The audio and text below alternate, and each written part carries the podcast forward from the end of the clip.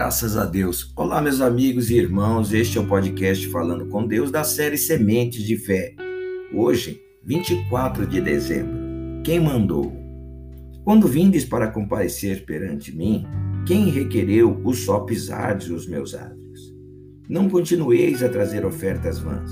O incenso é para mim abominação e também as festas da lua nova, os sábados e a convocação das congregações não posso suportar iniquidade associada ao ajuntamento solene. Isaías, capítulo 1, verso 12 e 13. Meus irmãos, no texto bíblico de hoje, Deus demonstra ter nojo de coisas que ele próprio instituiu que o seu povo fizesse. Mas por quê?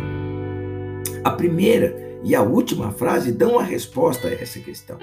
Quando vindes para comparecer perante mim, quem requereu pisar os meus atos?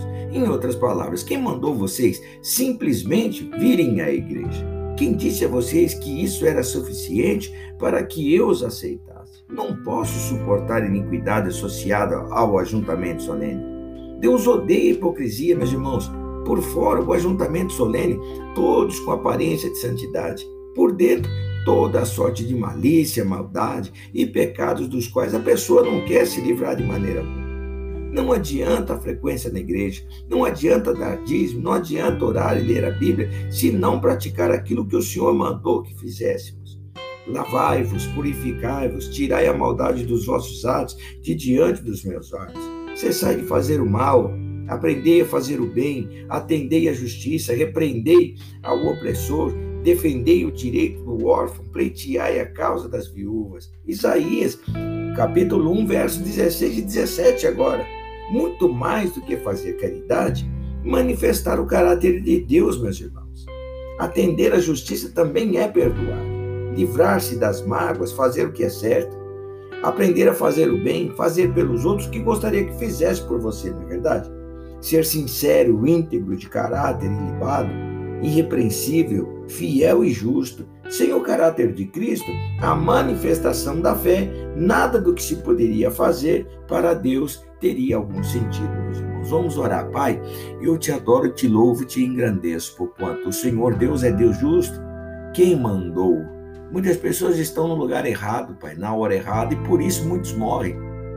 Por isso, muitos morrem, Pai, e outros já estão mortos há muito tempo, Pai querido, com aparência de vivo.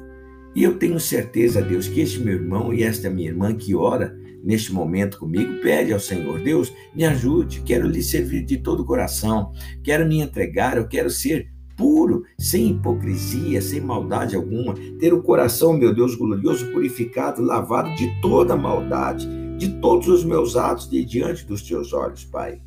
Ajuda-nos, Senhor Deus, a cessar de fazer o mal de diante do Senhor, Pai.